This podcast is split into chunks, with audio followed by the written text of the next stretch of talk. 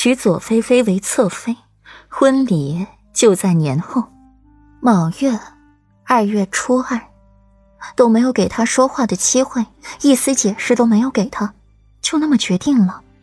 霍尊闭了闭眼，袖底的拳头握得愈发紧了。四殿下，离婚礼还有一个多月的时间，有的是时间慢慢谋划呀。您也要为左小姐着想啊！若是您近日惹怒了陛下，那左小姐还会有明日吗？李忠附在了霍尊耳边劝道。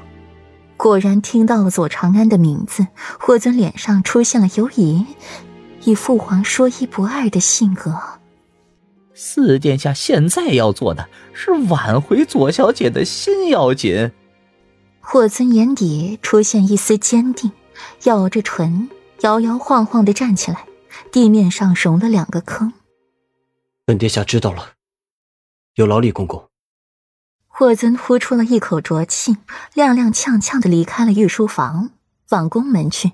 一旁的小太监看了过来，表扬道：“李总管。”还是您有法子，方才奴才在这劝了两个时辰，四殿下都不为所动。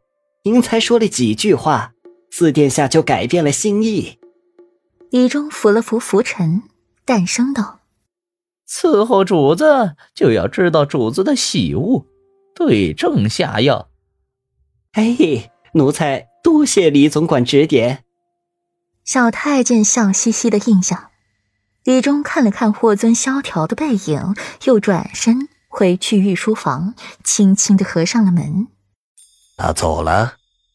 皇帝始终舍不得对这个儿子怎么样。回陛下，四殿下走了，想必是去找左小姐了。李忠眸光淡的浅，平静的浅。哼，这小子倒是痴情。皇帝冷哼一声。不做言语。云儿，你让我进去。霍尊拧着眉看着云儿，语气不耐。云儿冷漠着小脸，挡在了长云居门口，双臂展开，纯吐感神之言：“四殿下，我家小姐不见客，您请回吧。”云儿，让我进去。霍尊目光如炬，望着云儿，似是要在她身上钉出一个洞来。云儿头皮发麻，想了想，自家小姐还是鼓足了勇气拦住霍尊，不许他进去伤自家小姐的心。我家小姐对你那么好，你居然背着我家小姐和其他女人上床，那个人还是左菲菲，不可饶恕。四殿下，我家小姐已经歇下了，不想见你，你往后不必再来了。云儿，我最后再说一遍。你给我让开！霍尊这句话几乎是咬着牙说出来的，眸光一狠，给云儿点了穴，推搡到一边，自己开了门进去。刚进入内室，便看到左长安失魂落魄的坐在梳妆台前，一双眼睛此刻变得红肿不堪，双眸泛着盈盈的水色，绯红的眼角像极了今日倚梅园中开得正艳的梅花。绚丽野艳，长安。霍尊突然哑了声音，不知道该怎么和他说话。